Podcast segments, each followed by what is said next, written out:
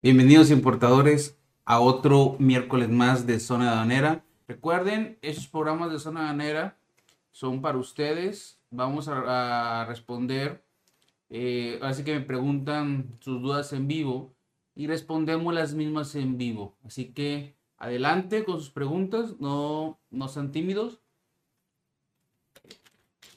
Recuerden que sus dudas enriquecen el canal. En lo que alguien nos avienta una preguntita, esta semana eh, me llegó un correo, fíjense, me llegó un correo de una naviera que no voy a mencionar cuál es para no promocionarla, porque pues no nos patrocinan, y si no patrocinan, pues para qué promocionamos, ¿no? Pero es una naviera y nos llegó, de hecho estaba buscando el comunicado, nada más que, según yo lo había guardado para hoy, y no lo guardé, la verdad. Déjenme ver si lo encuentro ahorita. El, ¿Cómo se llama esta muchacha? Mm, aunque cómo se llama. El comunicado básicamente era sobre los costos de los, de los flestes. Ah, acá estás.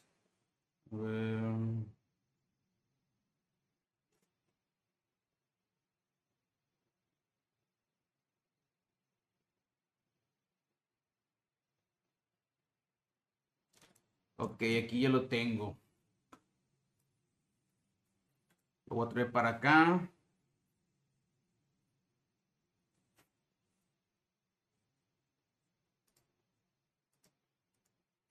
No, lo voy a leer aquí mismo. Vamos a leer aquí mismo, ¿va? Eh, la naviera dice, a todos sabemos que se encuentren bien, bla, bla, bla. Dice, quiero comentar de manera breve lo que estamos enfrentando actualmente en la naviera, eh, sino en la industria en general. Es complicado, es un breve mensaje que nos manda. Eh, son los problemas de irregularidad en los itinerarios de SARPE. Eh, se están modificando constantemente los itinerarios debido a varios factores. Nos comunican que es este la confiabilidad que ha bajado considerablemente, eh, mm, bla, bla, bla, bla, bla, bla, bla. Dice que afectó lo del canal de, de Suez, afectó a estos itinerarios, ya está afectando terminales principalmente desde Europa y Estados Unidos, que también a otras regiones, está afectando importadores y exportadores. Mm, Esta naviera nos dio el comunicado en pocas palabras que los fletes no van a bajar, los fletes marítimos se van a mantener, posiblemente se mantengan y se incrementen un poquito más, porque ya de nuevo vamos a empezar con la temporada en junio, julio, la temporada navideña. Entonces es un comunicado de las navieras, ya he hecho un video que, había pensado de los fletes marítimos, yo les había dicho que posiblemente no iban a que no iban a bajar. Si bajaban, bajaban en marzo, abril, pero que se, está, se ¿cómo se dice? Híjole, se me fue la palabra. Llegaron a un rango y no bajaron, se quedaron estables. Y por este comunicado, al parecer, no van a bajar y yo creo que van a seguir subiendo los fletes marítimos. Así que, híjole, pues hay que planear bien su logística, ¿va? Vámonos con un par de, de dudas entonces. Dice el buen Alfredo Franco de YouTube, al cual le mandamos un saludo. Eh, en cuanto a los pasos de la importación con UPS en tu video desde la aceptación del cargo conferido, ¿es lo mismo con DHL o cambia el proceso? Los procesos de importación vía aérea por paquetería varían un poco de paquetería en paquetería. Pero básicamente el video que viste, Alfredo, de UPS, es el proceso que debes de seguir con cualquier paquetería. Lógico, si FedEx o DHL te cambia algo, lo tropicalizas o te adaptas al cambio, cumples con el requisito y sigues con el proceso. Fíjese que en importaciones y en exportaciones, pero vamos a hablar más en importaciones que a ustedes les interesa, hay un proceso. El proceso es que tú compres la mercancía como importador, que vayas con tu paquetería o con tu agente banal que te despache y que te la entregue. Ese es el proceso. Es una línea recta desde la compra de la mercancía desde China, aeropuerto de México, a tu domicilio. Ese es el camino y la meta que queremos nosotros llegar.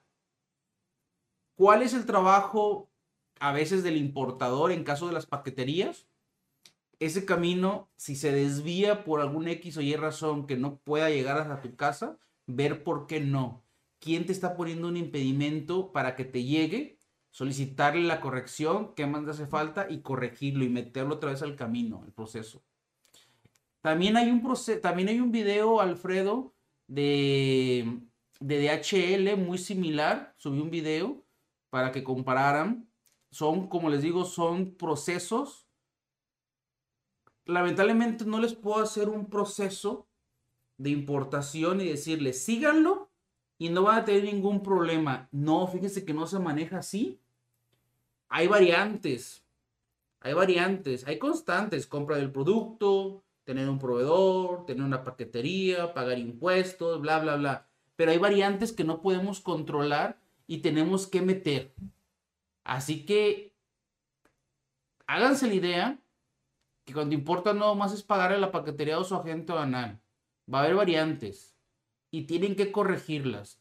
A veces todo uno ya programó bien todo y llega la mercancía al aeropuerto y resulta que la etiqueta no viene bien etiquetada. O sea, es una variante que tú no sabías que iba a pasar porque tú habías pagado una etiqueta a tu proveedor y te etiquetó, pero te etiquetó mal. Entonces ahí es cuando ya tienes que corregirlo, ¿va? Mi buen Alfredo, no hay un proceso único. Por eso, el curso este viernes lo voy a adaptar a un curso de importaciones aéreas vía paquetería, para que, para que sea lo más específico posible para ustedes que están importando por paqueterías. Porque muchos cursos luego te engloban lo que es la paquetería, aérea, la, eh, el agente banal aéreo, la importación marítima con agente banal, la importación terrestre, talan de importaciones, talan de exportaciones, y dice alguien, güey, pues yo nomás quiero importar, ¿qué chingados me importa la exportación? No lo menciones en este curso, pero dice otro, güey, que, que yo sí quiero exportación. Entonces este curso es dedicado a importaciones aérea vía paquetería desde China hacia México. Lo puedes tropicalizar de otro país y compras de otro país. O lo puedes tropicalizar también si lo importas a otro país. Porque me ha llegado gente de mensajes de gente de Chile, creo, ¿era? Que quieren ver el curso. Lo tienen que tropicalizar. Es casi lo mismo. Porque en, hablando del idioma español, lo que es Centroamérica, México y, Sudamérica, a partir de ahí, es el misma la misma ley, la misma, la legislación que traemos copiada de Europa. Entonces la, paquetería existe en Chile, en, Venezuela, en Ecuador, no sé. Y existe el agente banal, existe su RFC, que le llaman el RUT o RUG, dependiendo del país, pero además es tropicalizarlo, ¿va? Vámonos con otro comentario. Dice, por cierto, todo salió excelente con los pedales que te pide la clasificación y está en proceso las fundas. Ah, qué bueno, Alfredo. Es correcto. Tú escogiste unos pedales, se te dio la fracción arancelaria, se te dio el apoyo con la etiqueta. Como te dije, era un producto que no iba a tener mucho problema. Qué bueno que todo te salió bien. Y con las fundas también es otro producto muy noble que solo requiere norma de etiquetado, ¿va? Qué bueno, qué bueno que te animaste y qué bueno que ya estás controlando esas, importaciones. El próximo paso, Alfredo, es que te empieces a aventar importaciones marítimas a mayor volumen al menos cargas consolidadas, ¿va? Importaciones grupales que próximamente vamos a tener para ustedes. Oye, los servicios de DP por paquetería son confiables. Acuérdate que el servicio de DP no te lo da la paquetería. El servicio de DP te lo va a dar el proveedor, el fabricante, tu vendedor te lo va a dar.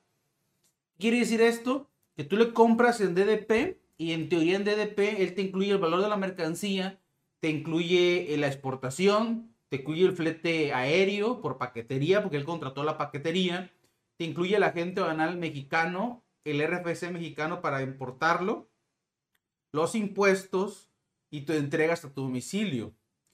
¿Qué pasa cuando te venden en DDP? Es un 50-50. Muchos DDP aéreos sí te llegan, porque cuando le quieres comprar una mercancía que son mil dólares, lo que hace el, el proveedor es que te lo manda en cuatro paquetes de 250 dólares cada paquete. Entonces, por el valor de la mercancía, que son menos de 300 dólares, no requieres presentar una factura, en teoría, y no requieres, este, lo puedes hacer con un pedimento global y no requieres cumplir con la norma de comercialización, etc, etc. Hay un 50 de posibilidades que cruce ese producto. Por eso el chino se arriesga o el proveedor se arriesga a venderte en DDP porque se confía en ese servicio que le ofrecen a él y como ya viene pagado desde allá, sabe que va, tiene muchas posibilidades de que cruce. A veces el DDP cuando ya le suben los, el valor dólares, unos 500 o unos 1000 dólares, es cuando ya pueden tener problemas.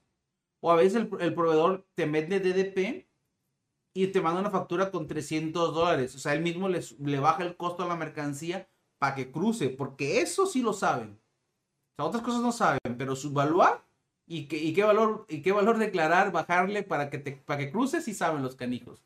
Entonces ahí es un 50-50 de posibilidades de que, de que te llegue. Yo creo que se juegan el, el DDP con la paquetería. ¿Qué pasa si no, no, no, no, no cruza con DDP?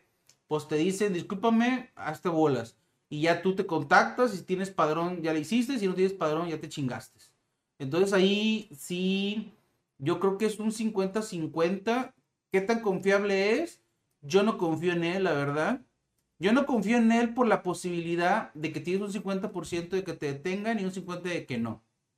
Para mí lo más seguro es persona física o moral, que es gratis darte de alta como persona física en el RIF o, o en plataformas para un importadores que es gratis. Y con eso, si te piden algo, lo peor que puede pasar es que si no hay etiquetados, que te etiquetes ahí.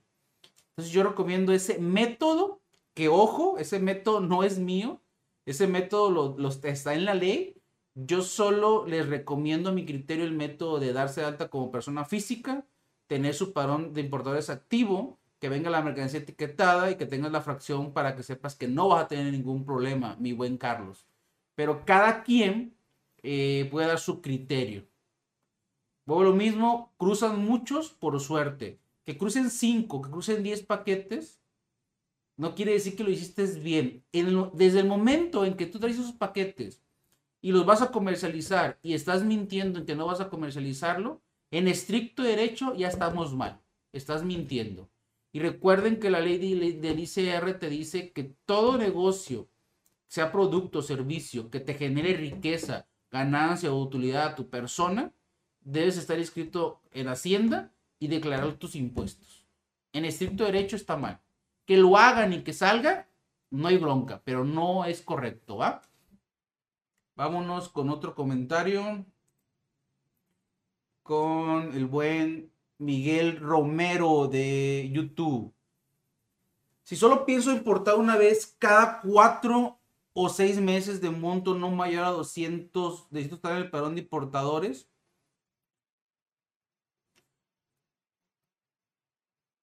Mira, en estricto derecho hago lo mismo. Si esas, si es una vez cada seis meses, vamos a pensarle, y son 200 dólares, pero ese producto lo vas a comercializar, yo te digo que sí en estricto derecho deberías estar dado en el padrón de importadores, porque ya estás haciendo dos importaciones o tres si haces cada cuatro, pero si es cada seis meses es una, son dos al año. Y si, haces, si son con fines comerciales, o sea, el producto lo estás vendiendo, mi buen Miguel, sí deberías darte de alta en el padrón de importadores para que puedas vender tu producto y declares en Hacienda. Ojo, en estricto derecho. Vámonos a otro escenario. Es una vez cada seis meses, es un paquete de 200 dólares la verdad, tienes muchas posibilidades de que, de que cruce el producto y no tengas ningún problema. Así que no es mi recomendación, pero es muy factible que sí cruce tu producto. Ahora, no sé ni qué producto sea. Recuerden que por paqueterías, vía aérea, no pueden tener mercancía de difícil identificación, geles, líquidos, cabones, textiles, calzado, algún insumo para la salud que requiere Cofepris o algún, o algún producto eléctrico o electrónico que requiera luz certificado, no pueden traerlo. Celulares no pueden traer, por ejemplo. Entonces, este laptop. Pero entonces te digo, son muchos factores. En estricto derecho, en estricto derecho, yo te digo que sí te debes dar de alta, porque son dos importaciones al año y si vendes el producto, ya estás generando ingreso. Pero puedes decir, Tengo hueva, chava. Ok. Son 200 dólares, es una vez cada seis meses. Tienes muchas posibilidades de que no te detenga. Mi problema va a ser que algún día te van a detener esa importación de 200 dólares. Ahí es cuando vas a decir, chin, y pueden pasar cuatro o cinco veces tus importaciones. En la sexta o séptima te van a detener. Ahí es el problema. Pero son 200 dólares, igual dices tú, me arriesgo, ¿va? Tú decides, yo te doy mi criterio y lo que dice la ley, mi buen, este, Miguel Romero. Ahora, disculpa si la mercancía va en un pallet, ¿es necesario que también lleve un contenedor o solo puede ir en pallet por carretera? Mm, los contenedores te los renta la naviera y son cuando haces fletes marítimos de un país a otro país que no, que no existe, que en teoría no hay infraestructura carretera como China-México, pues no puedes mandarlo por carretera, el pallet. Lo tienes que mandar por un contenedor y en este caso no ocupas el contenedor completo. Ocuparías este... Bueno, si tienes, si la carga te exige un contenedor solo para tu pallet, hay gente que trae un pallet en un contenedor porque la mercancía es peligrosa y no puede venir consolidada o revuelta como mercancía pero hay servicios consolidados que meten tu pallet y 10 pallets más de 10 personas como tú y traen todo en un solo contenedor. Son empresas consolidadoras. Pero en el caso de terrestre, si vas a llevarte el pallet de México a Estados Unidos vía carretera, no ocupas un contenedor, porque, porque ahí es, el contenedor es para vía marítima. Nada más los contenedores existen para vía marítima. Cuando no hay flete marítimo, inicia en carretera y termina en carretera sin llegar a un barco, puede ir ese pallet en una camioneta de una y media tonelada, de caja seca o de, o de plataforma, una camioneta de tres y media, no sé, dependiendo. Yo creo que un pallet de una camioneta de una y media o de tres y media, dependiendo también el peso del pallet, está bien y no ocupa un contenedor.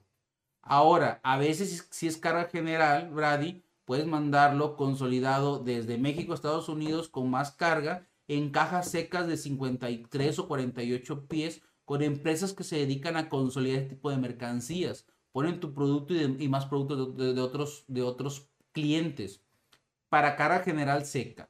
No aplica para carga refrigerada o congelada o, congelada, o perecederos, aunque vengan este, sin refrigerar o congelar. Estamos hablando de carga seca este, sin refrigerar general, ¿va? Vámonos con María Tirado. Saludos, María. Hola, hola, saludos. Queremos iniciar a importar. Sabemos que debemos darnos de alta, ya sea persona física o moral, es correcto. Pero ¿con qué actividad debemos hacer el alta ante el SAT? Espero puedas apoyarnos, gracias. Bueno, en este caso, pues depende. Acuérdate que hay muchos regímenes con personas físicas y muchos regímenes con personas moral. Y ya esto ya es una asesoría más contable que de comercio exterior. Yo no me, quiero meter zapatero tu zapato. Voy a dar mi comentario y mi criterio. Deberás ir con tu contador y ver qué quieres ser, persona física o moral. Si eres persona moral, yo haría una SADCB. ¿Por qué? Porque compras productos y vendes productos. Y me quitaría de broncas. Yo haría una moral SADCB. Hay más régimen. Dependiendo lo que tú quieras lograr a futuro y de muchos factores que tienes que ver con tu contador. Ya no es tema conmigo, ¿va? Y persona física, puedes darte de alta en el RIF. Acuérdate que tienes el estímulo de no pagar el ICR durante los próximos 10 años de forma gradual, hasta que, hasta que empiezas a pagar el 30%, creo es. es no, es 35 el último, 35%. Este, o puedes darte de alta como plataformas digitales y con esos tipos de régimen te van a dar de alta en el padrón de importadores. Vuelvo lo mismo, lo mismo, te repito, depende de tus necesidades, tu tipo de empresa, a dónde quieres llevarla. Es tema de hablar con tu contador. Persona moral, SASB. Persona física, en el RIF y en plataformas digitales. Y se acabó. Mi recomendación, ¿va? El Incoter CPT. ¿Es hasta la aduana o hasta la bodega del importador?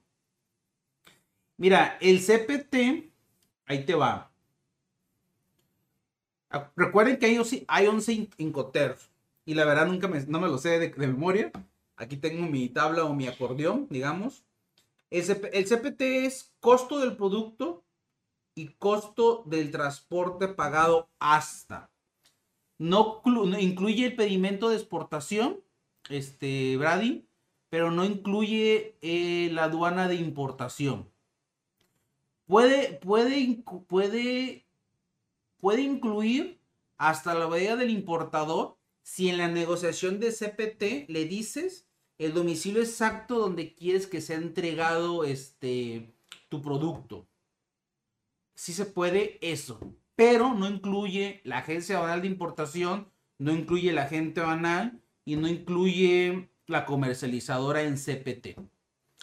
En nuestro canal de YouTube hay listas de reproducciones. Tenemos la lista de reproducción de términos de compraventa internacional, Incoter.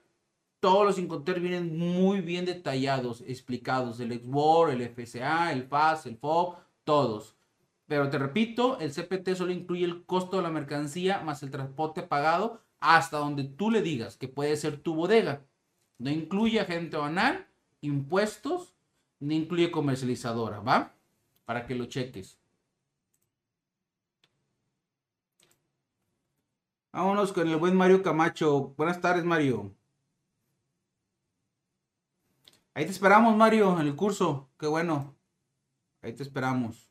Martín 123. Buenas tardes, Salvador. Pedí una muestra a mi proveedor y me doy cuenta que en la, factura viene un número de código, en la clasificación arancelaria. Mi pregunta, ¿es si llegó, es si yo llego a importar con pedimento individual, ¿debo usar esa fracción? Ok, esa fracción no sé quién te la dio. No sé si tú se la dices, o sea, no sé quién se la dio, no sé quién le dijo a tu proveedor que en la factura se lo pusiera, en pocas palabras. Si tú le dijiste, pues, pues tú le dijiste. Yo a veces a ciertos productos que me piden que les venda el servicio de fracción arancelaria, mi web Martín, lo que yo hago es que le digo al cliente, pone la fracción arancelaria a la etiqueta para que no te la quieran cambiar al momento de la importación la paquetería. O pone la fracción arancelaria también en la factura para que, para que la paquetería no te la quiera cambiar. Recuerda que tu proveedor eh, también al momento de exportar el producto, sea muestra o lo que sea, él debe declarar la fracción arancelaria de exportación. La fracción arancelaria es un código universal del mundo mundial. ¿verdad? Uno lo usamos a 8 dígitos, otros a 6, otros a 10, otros a 12. Actualmente México lo usa a 10 hasta el cuarto o sexto dígito, todos los países debemos de coincidir en, el número. Ya el octavo y el décimo dígito puede tener variantes. De nada afecta que la factura traiga la fracción arancelaria. Puede venir, puede usarla la paquetería si está de acuerdo. Si la paquetería no está de acuerdo con esa fracción arancelaria, ella va a usar su criterio de clasificación y te va a asignar su clasificación arancelaria conforme a su criterio. ¿Cuál es el problema? Que si tu fracción no requiere ningún permiso o ninguna norma y la de la paquetería requiere un etiquetado y tú no se lo pusiste, pues vas a tener que etiquetar. O si la fracción de la paquetería requiere un permiso de, digamos, de economía o de, o de gobierno y no lo traes, ahí vas a tener problema. Pero en este caso, no hay ningún problema que traiga la fracción arancelaria o el código armonizado. Eh, no tenemos ningún problema, ¿sale? No te preocupes. Vámonos con el buen Gonzalo, Gonzalo Vivanco. Oiga, hijo, perdón. Dice, buen día, ¿algún video que me recomiendes para importar audífonos Bluetooth y de cable? Sí, sí tenemos videos, este, mi buen Gonzalo. De hecho, recuerden, haciendo alusión al comentario de Gonzalo, que tenemos listas de reproducción, ¿va? Tenemos listas de reproducción en nuestro canal. Y este... Aquí están viendo las listas de reproducción del canal. Como pueden ver, miren, Voy a hacerles un pequeño, ¿cómo se llama? Un pequeño tour, digamos, ¿va? Aquí en el canal, aquí donde estoy marcando en rojo, son los, por los que no sepan o por los que no tengan conocimiento de YouTube, son como menús. Está el menú de inicio, está el de videos y está el de listas de reproducción. Ese de listas de reproducción es el que me interesa que vean. Este de listas de reproducción es el que me interesa que vean. ¿Por qué? Porque el de listas de reproducción, en este caso que tú me preguntas, este, no recuerdo bien, te soy sincero, si está en esta lista de reproducción. Igual déjame un comentario al rato. Puede estar en respondiendo comentarios y preguntas. Ahí hay muchos videos de productos que ya clasificamos y que tú que me preguntan, oye, ¿se puede importar laptop? ¿Se puede importar esto? Y se le hizo un video. Entonces ahí ya he hecho videos del producto que tú me mencionas. O también si no revisa para ese tipo de videos que quieres buscar, está esta lista de reproducción que se llama fracciones arancelarias. Ese es, ahí están los productos con sus fracciones arancelarias. Estás hablando que puedes, puede estar ahí tu producto o algún producto que tú quieras importar. No me acuerdo, como te digo ahorita, así rápido. Buscar el video, no me acuerdo dónde está. Pero puedes eh, checarle ahí. Los audífonos Bluetooth, recuerda que requieren norma de certificación, que porque, porque son Bluetooth, se nos mandan entre 30 y 50 mil pesos por modelo, ten cuidado. Los audífonos con cable no tienen ningún problema, nada más que te soy sincero. Yo importo audífonos con cable y es un pedo venderlo en redes sociales. ¿eh? Hay mucha competencia, yo tengo mercancía parada de ese tipo. Si quieres, este, mándame un correo y te mando el catálogo de productos. Es más fácil venderlo por Facebook o por Instagram o, en, de, tus compañeros de la escuela, así, a que se te venda en Mercado Libre o en Amazon. Están bien competidos ese mercado. Es mi comentario. Eh, a mí no me dijeron eso y yo invertí y la verdad tengo mucho audífono parado con cable para gamer porque no se vende en plataformas digitales. Es muy lento la venta. Pero este, chécale, ¿va? Chécale, mi buen Gonzalo. Monteluis Carlo. Saludos, este, Luis. Si dentro de una caja vienen 20 bolsas de X producto, se tiene que etiquetar 20 bolsas y también la caja. A ver, déjame pensar, ¿no? Espérame. Si dentro de una caja viene 20 bolsas de X productos, se tiene que etiquetar. Ok, recuerda que la etiqueta va por producto. Y si cada si son 20 bolsas y cada bolsa trae un producto, entonces cada bolsa se debe etiquetar, mi buen Luis Carlos, ¿va? La caja ya no, es por producto. O sea, cada bolsa, quiero pensar que son 20 bolsas, cada bolsa trae un producto, son 20 productos, como quien dice. Así es el etiquetado, ¿va? Realizado, saludos Ángel YouTube. Yo he realizado importaciones por UPS, nunca por barco. ¿Qué criterios consideras para realizar una importación marítima a diferencia de paquetería cuando das ese salto? Muy buena pregunta, mi ángel. No hay una regla, fíjate. No hay una regla. De hecho, hoy hice una asesoría con alguien de ustedes. No me acuerdo el nombre. Estoy malísimo para los nombres. Este. No me acuerdo el nombre del día de hoy. Que me estaba viendo, perdóname, se me olvidó tu nombre. Este. Para dar ese salto, mi buen ángel, no hay regla, pero sí te digo que mínimo traigas un palet de mercancía y que ese palet de mercancía pese mínimo una tonelada, que son mil kilos, o un metro cúbico, lo que sea más. Si el, si, si el pallet pesa 500, pero es un metro cúbico, ya es candidato para importar vía marítima.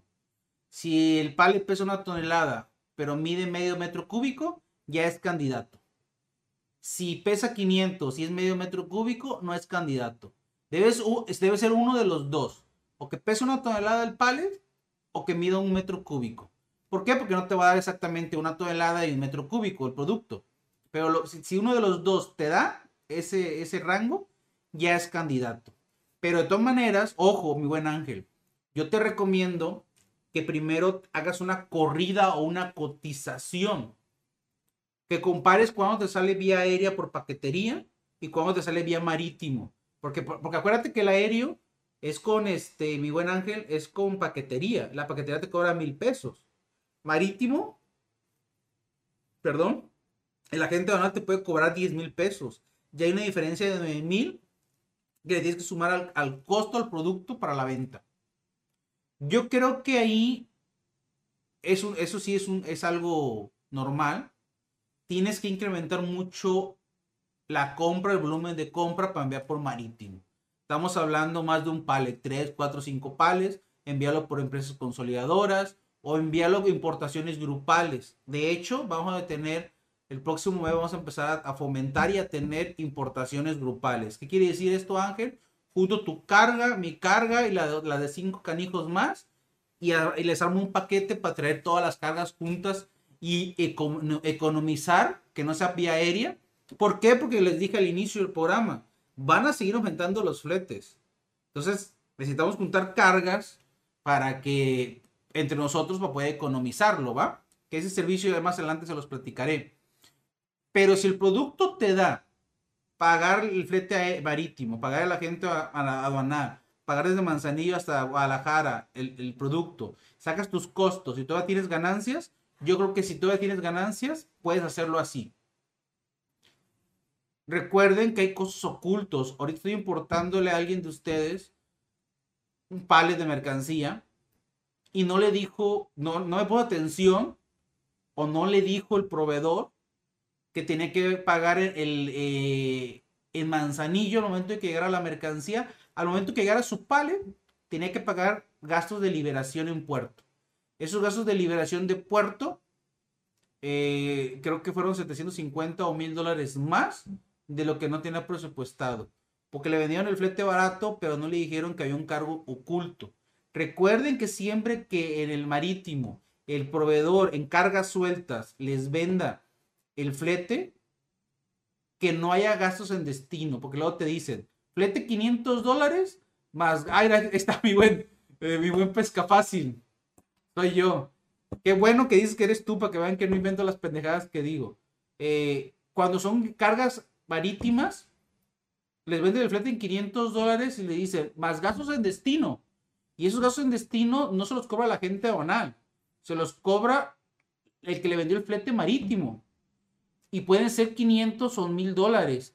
Y al buen pesca fácil yo recuerdo que le dije, él no se acuerda, no se acuerda tampoco que le dijo su proveedor de esos gastos, no sé si le dijo o no le dijo, posiblemente le dijo, son 500 dólares más gastos en destino.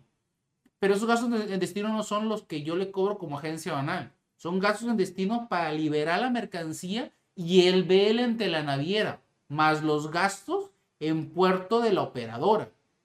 Entonces, sí, mi buen ángel cotiza primero porque Buen Pesca Fácil cotizó conmigo y sacamos cuentas y sí sale. Pero ya le salió un gasto oculto que me hizo, chava, ¿qué onda? ¿Por qué me cobras esto? Y le digo, no, güey, yo lo que estoy cobrando. ¿Quién te vendió el flete marítimo? Mi proveedor. Pues hazla de pedo a él, porque yo no te lo vendí. Y él ya, con mi explicación, entendió y ya está checando el punto, que no va a lograr nada, porque ese pago lo tiene que hacer. Saludos, Julio César, en YouTube. Vámonos con otro mensajito. Eh, Marta, actualmente con los incrementos del flete marítimo, ¿aún sigue siendo mucho más rentable que el flete aéreo? ¿O ya casi anda igual? Saludos, gracias por la información que nos compartes. Eh, Martín, saludos a ti, gracias por tu comentario. Híjole, es buena, buena tu pregunta, pero no creas, ¿eh? Porque también el flete eh, aéreo pues no ha bajado, está caro. O sea que eh, si el flete marítimo sube, también el flete aéreo, o el flete aéreo se ha mantenido. Sí sigue siendo este, mucho más rentable, pero vuelvo lo mismo, tienes que aumentarle más, más compra o más producto a tu importación. No mandes cuatro envíos marítimos de un palet. Manda un solo envío cada dos meses de tus cuatro palets para que bajes costos. Sí, sí es negocio todavía, sí, sí es más rentable, pero sí tienes que hacer tu corrida primero. Porque sí se va rentable, pero si le aumentas productos, si le aumentas más compra. O intentas una importación grupal como las que les dije yo, que vamos a tener más adelante, ¿va? Eso les va a ayudar a todos. No me acuerdo, pero déjame checar algo. Recuerden que eh, la fracción arancelaria es la que nos va a decir si requieres algún etiquetado o no. No me acuerdo. Según yo, la fracción para los audífonos con cable están exentos y no traen norma de etiquetado. Pero déjame checarlo, porque no, te digo, todo está en la fracción y ahorita se me fue el avión. Vámonos con, ahorita voy con tu comentario, Alfredo, ¿eh? no se me olvida. Mario Camacho, Chava, si hacen una importación grupal para traer un contenedor con varios productos de cada uno de nosotros, yo le entro, pero en el caso que se puede facturar, es muy buena tu producto, es buena tu producto, es muy buena tu pregunta, Mario Camacho. Es correcto, se haría, se haría la importación con mi comercializadora, yo les daría una copia del pedimento de importación para que cada uno tenga, aunque no está su nombre, el pedimento con el que se importó y vean que se está pagando los impuestos conforme se les está cobrando. Y adicional, yo, mi comercializadora, les estaría facturando a ustedes el producto. Con esa factura ustedes ya pueden deducir su importación. Ya es un poquito más de rollo, no les voy a mentir, pero sí, mi buen Mario Camacho, el que se quiera apuntar, en el curso vamos a dar más comentarios. Si será bueno unos 5 o 10 gallos, que cada gallo traiga un pallet y traemos un contenedor. Tenemos que cuadrar mucho el puerto también. Vamos a tener diferentes puertos de salida. Recuerden que China es, es muy grande la, la, franja de puertos. Aquí en México tenemos Ensenada, este, de Manzanillo, Lázaro y acá tenemos, acá tenemos otro, pero son tres pinches puertos. Allá son como 20, cabrón. Entonces hay que ver de dónde cada quien trae su producto. Pero sí se podría, mi buen Mario Camacho. Dice Alfredo Franco, otra vez. ¿Qué piensas al respecto con el tema de los chinos vendiendo en Mercado Libre o Amazon? ¿Tienen sus productos en bodegas en México a precio de China y sin pagar los impuestos? Yo he visto vendedores, fíjate que en Amazon no me he percatado, no te voy a mentir. He visto que los vendedores están vendiendo en Mercado Libre, pero sus productos no los tienen en México, los tienen en China. Tarda de llegar el producto, ¿eh? Tarda de llegar el producto. Sus costos sí son buenos, no te voy a mentir. Si son baratillos los costos que traen los canijos. Pero la ventaja que tienen es que, la ventaja que tienen, que, que tenemos más bien, es que su producto no lo tienen aquí en México todavía, mi buen Alfredo Franco lo tienen en, China, algunos. A menos que tú hayas visto uno que identifiques que lo tiene aquí en México o en Amazon, a, este chingona, ¿eh? Porque no sé si lo tienen en México, ¿cómo sabes que son este que son chinos? Ya estaba checando el pedimento, mi buen Alfredo. Está exento de impuestos los audífonos alámbricos, pero sí tienes razón si requiere la norma 024, nada más que yo lo importé con una unidad de verificación, por eso no le puse, no le etiqueté el producto, pero si requiere etiqueta norma 24 esos audífonos, ¿va? Para que lo cheques. Eh, la ventaja que tenemos con los chinos, te digo, esos que están vendiendo, la ventaja que tienes con ellos es que, te digo, están vendiendo desde China, no desde aquí. Entonces tardan mucho en entregarlo. Si lo tuvieran aquí el producto, como tú dices ahorita, no te están dando facturas, es que no lo tienen aquí, lo tienen en China y lo mandan por paqueterías en DDP y están ahorrándose eh, el, impuesto porque lo envían como compra personal. Pero tardan mucho. Aparte, ¿cómo te diré? Si tú quieres un producto, lo quieres para casi casi para el día siguiente o para esa semana. Y las compras en China es como el dropshipping. Te tardan 15 o 30 días. Pues yo busco un proveedor que lo tenga en México actualmente y que me lo dé. Ya créeme que tengo mucha competencia entre nosotros. El chino no se me hace mucha competencia, aparte porque no es bueno negociando. Y el mexicano es más chicharachero, más negociador, ¿va? No he visto, te digo, no he visto ningún producto. Yo he visto productos de China, de chinos, pero he visto que en Mercado Libre, en Amazon no me he percatado, no te voy a mentir, pero los he visto que no los tienen en full, ¿eh? Yo no he visto. Mándame alguna publicación en, en específico por correo y la reviso, porque a lo mejor te estás confundiendo o yo no lo he visto. Pero te digo, de todas maneras, lo mandan, lo, ¿cómo te diré? Si no facturan, pues ya tienes tú un, hay un, ¿cómo se dice? Un, un plus, tú sí facturas, ¿sale? De mi abuela Lito. Dice, Héctor, ¿cuándo más o menos es el impuesto o IVA? ¿De qué? Míralo, no, no ubico. Perdóname. Dice el buen Ángel, tengo una duda. ¿Tú cómo verificas que los productos que importas no tienen, no tienen patente? Yo encontré un producto y tiene patente en USA, pero en México no. No sé si aplica aquí. No estoy seguro si te refieres a la patente o a la marca, que son temas diferentes. Eh, en temas de patentes, está por, por regular. Confírame si es patente o marca, porque mira, cuando son marcas, las revisamos en el INPI. También se puede revisar las patentes, pero es muy difícil, depende del producto. A mí los productos que vendemos no están patentados, están con un registro de marca, mi buen Ángel. Eh, pero este, checa si es patente o es marca, que son cosas diferentes, Ángel, porfa, ¿no? Ya dice Ángel también aquí, hay muchos chinos que ya tienen las bodegas de Amazon y Mercado Libre porque marca Fully Prime y sus precios son ridículamente bajos. No los he visto, fíjate, no los he visto y no me extrañaría que ya lo estén haciendo, la verdad. Y no sé por qué lo hacen, porque están matando el mercado. Están matando el mercado, la verdad. Mándame ese link, Ángel, también tú para analizarlo. Porque posiblemente sí lo están haciendo, ¿eh? Pueden entrar. Pero hay que ver también si no están dando factura, cómo le están, reteniendo ellos el impuesto, etcétera, etcétera. ¿Va? Y en este caso, pues sí nos, nos vamos a ver bien duras, canijo. Pero pues, de una forma u otra, ¿eh? Hay que chingarle. Dice el buen grupo Bike. Big Bike. Saludos. ¿Sabes si las tiras LED que usan pilas no las incluyen, necesitan una certificación. Si las tiras LED que usan pilas o luz requieren una certificación de, seguridad.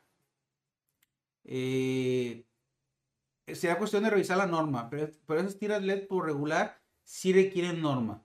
Pero ojo, recuerda que para ver la fracción arancelaria del producto, mi buen grupo, necesitas fotos del producto, link y datos. Con eso vemos la fracción y vemos que nos pide la fracción. Por el tipo de producto yo he visto que esas tiras LED sí requieren certificación, ¿va? ¿No? Ah, mira, los, los, productos que vas a importar, Lalo, recuerda que tienes que pagar el impuesto a la importación, que es el IGI, el impuesto general de importación, que puede ser de un 0 a un 30%. Adicional pagas un DTA. El ETA es el 8 al millar sobre lo de la mercancía. Y también pagas un IVA. El IVA es el 16% son los impuestos normales que pagas para importar. Si traes una cuota compensatoria, etcétera, etcétera, son otros impuestos. La fracción te lo va a decir. Como te dije, Lalo, en el curso vamos a ver todos esos temas muy, muy, muy a detalle. Por ahí te veo, ¿va? Dice el buen Cristian Urias. ¿Es verdad que en importaciones de menos de mil dólares por paquetería no requieres cumplir con las normas? Sí, sí es cierto. En pedimento T1 y por única ocasión, sin fines comerciales, puedes aplicar esa regla.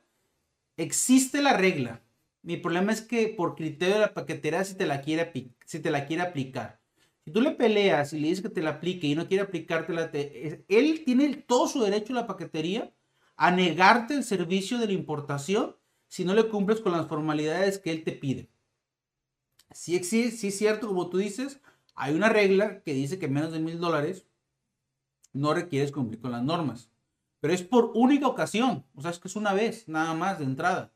Entonces, si ya lo vas a hacer muy seguido, no aplica. Y esa única ocasión a criterio de la paquetería. Si la paquetería considera que no te lo puede dar esa facilidad, te lo niega. Y me a decir, por lo demando o le meto un amparo, pues de aquí que le ganes el juicio, el amparo, la denuncia o la demanda, lo que quieras ingresarle, pues la mercancía ya se echó a perder, ¿eh? O sea, no es, aquí conmigo acuérdense que no es, yo prefiero ser feliz que tener la razón. Yo prefiero que tengan el producto etiquetado y que tengan el producto con su padrón y que lo hagan conforme derecho y no tengan problemas. O se pongan a pelear e intenten ser, ser grilleros o políticos e intenten ganar en la paquetería. En un, en un paquete le puedes ganar, pero si vas a hacerlo eso muy seguido, más de un paquete no le vas a ganar, mi buen Cristian. Lo dejo a tu, a tu discreción, ¿va?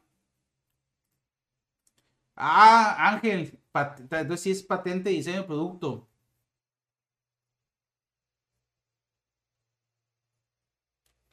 Es que esa patente, en teoría, eh, si el producto, ojo, si el producto lo fabrica el dueño del, producto y se lo estás comprando a él, no va a tener problema. Sin embargo, se lo estás comprando a alguien, no sé cómo se, no sé cómo tengas, yo nunca me he fijado, te soy sincero, tengo 20 años en las aduanas, en agencias aduanales, y nunca he tenido necesidad de revisar una patente, no te voy a mentir. Este, no sé cómo llegas tú a esta pregunta o esta duda. Voy a revisártelo. También en el INPI hay un apartado donde puedes revisar este. Déjame checar a ver si ahorita me abre la página rápido. Mi buen este Ángel.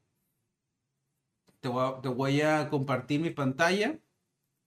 Déjame, voy nada más para acá. En esta página Aquí está lo que es la marca, aquí está la patente en línea y aquí está la búsqueda de la patente en línea. Aquí está la búsqueda de marcas. Entonces aquí puedes revisar las patentes que necesitarías buscar, como tú dices. Yo la verdad una patente nunca he tenido necesidad de buscar. Este, aquí dice, mira, tienes una invención y quieres saber si ya se registró, publicó solicita una búsqueda. Aquí solicitaría la búsqueda de la patente. Aquí ya me estoy metiendo. Dice, búsqueda de la patente línea. Nueva solicitud, historial de trámites. Aquí puedes meter una solicitud. Déjame, no veo qué dice aquí. Aquí la buscaríamos. Ojo, tienes que tener Déjame aceptar los términos. De hecho, yo me meto el de marcas, la verdad. Este.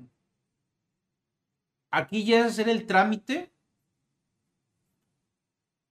Mi buen. ¿Cómo eras? Ángel.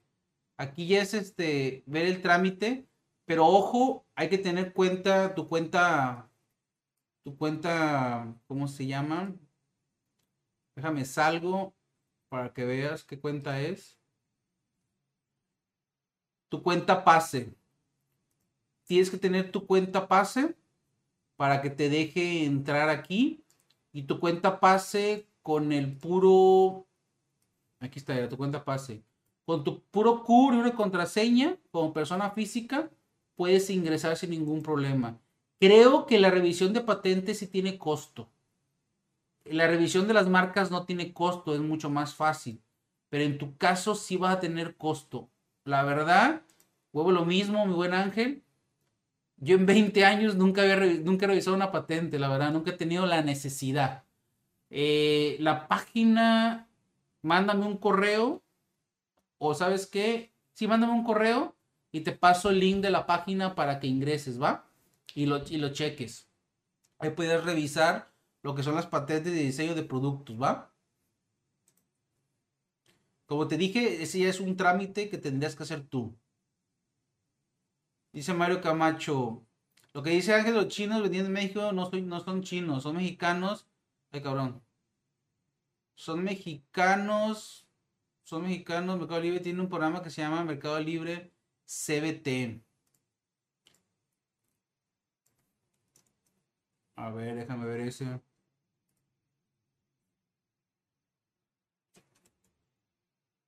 Fíjate que ese programa que me dices, Mario, no te voy a mentir, no lo he escuchado.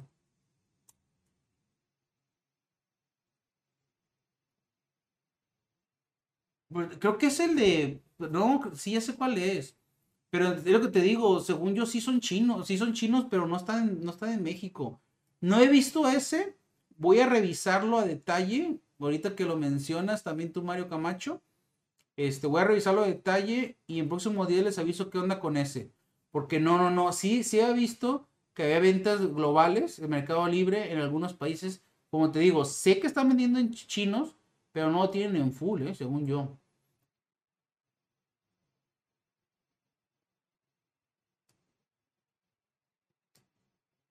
Pues posiblemente, mi buen Alfredo, este, digo, mándame una publicación. Yo no las he visto, ¿eh? Yo no les he visto esas publicaciones. Mándame la publicación.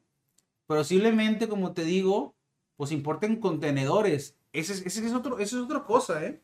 Si los chinos ya están invirtiendo en mandar su propio producto en contenedores, está mandando el mismo fabricante y manda un contenedor, o sea, el producto ya no le costó a él, o sea, es suyo, ya lo produce, solo invierte eh, en el envío, gastos aduanales, etc. Y está vendiendo costos muy baratos. ¿Por qué? Porque quiere. No tengo idea, la verdad. Va, este, ¿cómo se dice? Va a abaratar el, el mercado, sí, cierto, pero pues es su, es su show, la verdad. Ahí que te digo. Ya me salí de acá. Dice Martín. Yo he visto algunos vendedores chinos que venden full en Mercado Libre, pero ninguna factura. Y son malos para contestar preguntas de los compradores. Pues es obvio, el español no es su fuerte. Es que lo que te digo, veo Martín, tenemos la ventaja que el mexicano es más chicharachero y que somos más cotorradores y que te respondemos mejor. O sea, tenemos ciertas ventajas. Este, nunca se va a comparar. Eh, no sé por qué no están facturando, fíjate, no están facturando porque no quieren, porque esa mercancía está legalmente en el país y lo hicieron con pedimento, estoy seguro. No quieren facturar simplemente porque no. Estoy seguro que alguien les prestó una comercializadora, una bodega, y no quieren hacer todo el show. Pero te digo, tienes el plus de que no facturan, que el español no es el fuerte, que no te contestan, el horario es diferente. Si no tienen a alguien en México para contestar, cuando ellos están dormidos, nosotros estamos despiertos y viceversa. Entonces tenemos muchas ventajas todavía sobre ellos, ¿va? No te preocupes. Aparte, son, dos mil piezas. Si yo quiero una pieza, porque le voy a comprar el dos mil piezas? Por muy, barato que esté, yo no voy a comprar dos mil piezas. Yo más quiero una pieza. Eso, eso lo van a comprar otras personas que vendan a mayoría o a minoristas, pero si yo quiero una pieza, aunque vea uno de 2000 piezas y lo vea muy barato, no lo voy a comprar. ¿Qué hago con las 1999 piezas restantes? No lo voy a vender porque no me dedico a vender. Quiero comprar. ¿Qué pelea necesito mi proveedor antes de importar tenis y ropa de China? Pues mira, necesitas tener de alta tu padrón general de importadores y el padrón sectorial de, de textil para la ropa y otro padrón sectorial para eh, los tenis, que es el calzado, abusado, mi buen Julio César. Eh, tu proveedor tiene que mandar pues, la factura, lista de empaque y BL. Recuerda que los tenis tienen precios estimados, digo, la ropa tiene precios estimados y avisos automáticos. Así que ten mucho cuidado si quieres importar eso, ¿ah? Dice Ángel, si hay mucho chino en full, en Mercado Libre. Una factura y sus precios aparecen con IVA. Debería ser ilegal porque se supone que ya pagaron impuestos.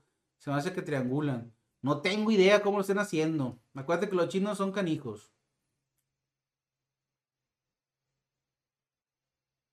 Ok. Vámonos con una pregunta más de YouTube. Dice, Salvador, buena tarde. Quiero importar topper de plástico y contenedores para niños. ¿Hay alguna norma de seguridad son de plástico los, los, los tenedores. Hay tenedores, perdóname. Quiero importar topper de plástico de tenedores para niños. Hay que ver de qué material son los tenedores. Hay que ver la fracción arancelaria. Posiblemente por el tipo de producto, que son manufacturas de plástico. Eh, solo requieran la norma de, etiquetado y no requieras nada más, mi buen, mi buen Juan de YouTube. ¿ah? Vámonos con unos comentarios de Facebook. Me preguntaste bien culero, no te entendí ni madre. A ver, a ver. Dice, buenas tardes, quiero importar una plancha separador, separador de pantalla de celular. El costo es de 600 pesos y el envío son 800 pesos. Mi pregunta es, el total costo del producto y envío son 70 dólares. Paga impuestos de aduanas. Ah, es que me revolviste monedas, canijo. No me revuelvas monedas. En importaciones se tiene que hablar en dólares en el momento de la compra este, y también la paquetería te maneja en dólares, no te maneja en pesos, ¿va? Son 70 dólares. Hay que ver qué tipo, fíjate que ese, ese producto, esa plancha, requerimos ver la fracción arancelaria para ver qué función tiene. Debe ser una pieza. Por valor, eh, Por valor, pagarías una tasa global del 19% sobre los 70 dólares. Pero necesitamos ver el producto. Me preocupa, no me preocupan los impuestos, me preocupa más que tengas algún permiso que cumplir y no lo tengas. Mi buen sonido escándalo, ¿va? Saludos al buen Oscar. Saben, una historia este canijo. Hola Salvador, Carlos en, en Facebook, saludos. Dice, hola Salvador, me gustaría... ¿Por qué estoy golpeando la cámara? Me movieron mi cámara. Este, me gustaría traer un metro cúbico de producto en contenedor. ¿Cómo podría hacerlo? En consolidado, mi buen Carlos.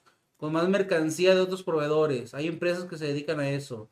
Tengo importando por paquetería ya un tiempo, pero me gustaría reducir costos de envío por vaco. Digo un metro porque es lo que me alcanza. Mis productos son estéreos pantallas. Ok, mi buen Carlos. ¿Estás dado de alta del perdón de importadores? ¿Tienes la norma de certificación de los estéreos? Porque a mí se me hace que estás importando por paquetería de forma, ¿cómo se llama? Este, informal. O corrígeme de lo contrario y dime que lo estás haciendo bien. Podrías hacerlo de manera con tu, con tu padrón de importadores, con tu agente banal, cumpliendo con la norma de etiquetado y la norma de certificación. Por regular, este esos estéreos de pantalla requieren norma de seguridad. Si la tienes, confírmame. Si no, es posible que lo estés importando informalmente o, sí, informalmente. Y ahí pues no, no va a pasar, ¿va? Dice, no triángulo los chinos, lo que pasa es que usan el CBT. También como México puedes mandar desde China a Mercado Libre, pero ocupas bodega en China, los chinos usan las LCL. Posiblemente Mario Camacho, pero te voy a checar ese, ese mercado, la verdad. Dice Alfredo Franco, el tema de marcas, ¿puedo importar un producto con marca china pero que ya está registrado en México? No, no puedes importarlo al menos que tengas autorización por parte del licenciatario que tiene registrada la marca en México, mi buen Alfredo Franco. Ese tipo de productos debes tener permiso del licenciatario que tiene la autorización de la marca en México, para que tengas mucho cuidado, ¿va? Dice Deispur, Hola Salvador, tengo muchos, tengo, bla, bla, bla, me trabé. Hola Salvador, sigo muchos de tus videos. Tengo la duda de cómo pedir la patente de un agente banal en UPS. ¿Algún tip? Muchas gracias. Si hay un video, mándanos un correo o déjanos un mensaje al, final en los comentarios de, este en vivo y te, te pegamos el video. O sabes qué? No miento, fácil. Fíjate que te voy a decir cómo vamos a hacerlo ahorita, mi buen Deispur.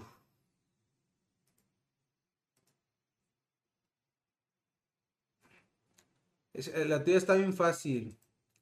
Aquí, aquí está la lista de reproducción de UPS. Hay un solo video de UPS, no hay muchos videos de UPS. Entonces métete a la lista de reproducción y métete a, a la distribución de UPS y ahí vas a encontrar el video de cómo conseguir la patente del agente banal de UPS. Sin ningún problema, mi buen Days. Mercado Libre tiene bodegas en China como Mail America, donde recogen toda la mercancía de los chinos. De ahí la mandan. Yo tenía cuenta en CBT, la abrí cuando vivía en China y ahí me salió, me salió toda esa información. Ah, voy a checar de todas maneras cómo funciona eso. Y a ver quién trae ese mercado. Pero miren, una forma muy buena de competir con esos, porque son los chinos, al final, ellos son ellos del producto, ellos, ellos los fabrican, ¿eh? Ellos ponen su propio producto, sus propios costos. Y no sé, agotan por ganarse un peso, están, están malbaratando. Pero lo que sí les digo es que si están vendiendo desde China y no tienen gente en, en México, por horario de las respuestas no van a tener mucho, no te ganan a ti, no compiten, ¿va? Ahora, si, si no están facturando, es otro plus que tú puedes ganarles. Otra forma de competir con los chinos es juntándonos algunos importadores como ustedes y trayendo mercancía en importaciones grupales. cada quien traiga su pallet, pero lo economizamos trayendo un contenedor completo de 10 o 20 personas. Así le podemos competir con los chinos ya también en ciertos, en cierto punto por precio. Pero te soy sincero, no es bueno competir por precio, porque si el otro lo da barato, para ganarle tú lo vas a más barato, vamos a malbaratar el mercado. Déjalo que malbaraten ellos el mercado, busca todo tu producto. Ahora hago lo mismo, si venden piezas o productos de 2000, pues ¿quiénes va a comprar eso? ¿Sale? Miguel, te cambió el nombre, Miguel. Para finalizar, ¿se hace lo de juntar varios paquetes para tener un solo envío? Es correcto. Es la mejor forma, como le estaba diciendo, de hacer las cosas, ¿va? Entonces vamos a terminar ya. Ya pasé 10 minutos de lo que quiero estar con ustedes. Eh, los veo el viernes. El viernes los veo en el curso de importaciones aérea por paquetería. Eh, totalmente gratuito el curso, no tiene costo. Ahí vamos a ver los que quieren emprender y todavía no se han animado a cómo deben de hacerlo vía aérea. Y ahí podemos ver también este, el curso dura de una hora, una hora y media. Y vamos a dejar una hora, una hora y media para dudas puntuales del curso. Eh, si hay muchas dudas o hay poquitas dudas, después estoy dando un rango de tiempo, ¿va? El video se queda grabado Después de ese curso de importaciones vía paquetería aérea, que va a ser este viernes 30 de abril, el próximo mes que es mayo, que es viernes 28, vamos a sacar ahora un segundo curso totalmente gratuito también, no se preocupen. Pero este va a ser de el 28 de mayo, viernes a la misma hora, Importaciones vía marítima, cuando son cargas sueltas consolidadas, para que se den una idea de cómo hacerlo. Porque son las importaciones que ustedes están haciendo. Las aéreas por paquetería y las marítimas que van a hacer como cargas sueltas. Y posiblemente en junio, a finales de junio, porque esos cursos los voy a hacer una vez al mes, y ese sería el 25 de junio, que es viernes, hacemos el, curso de importaciones marítimas con contenedor completo. Les estoy segmentando los cursos para que no se me hagan bola las personas de que, oh, es que yo importo aéreo por paquetería. Ah, es que yo importo por, por aduana marítima por carga suelta. Ah, yo importo por marítimo contenedores. Para que no se me hagan bolas y no se vayan mezclándome. Es casi lo mismo, pero hay ciertas variantes que pueden confundirlos. Para que no se me confunda, voy a separar tres cursos. Y son los cursos que ustedes necesitan. Porque primero van a iniciar vía aérea, por paquetería. Luego crecen y van a querer mandar por mar su pallet individual que en cara consolidada. Y después en un futuro no muy lejano van a empezar a tener contenedores completos. Entonces les voy a dar esos cursos totalmente gratuitos. Los espero el viernes y les encargo que compartan estos videos, se suscriban al canal le den like y los veo el viernes, ¿va? Cuídense, recuerden, somos logística.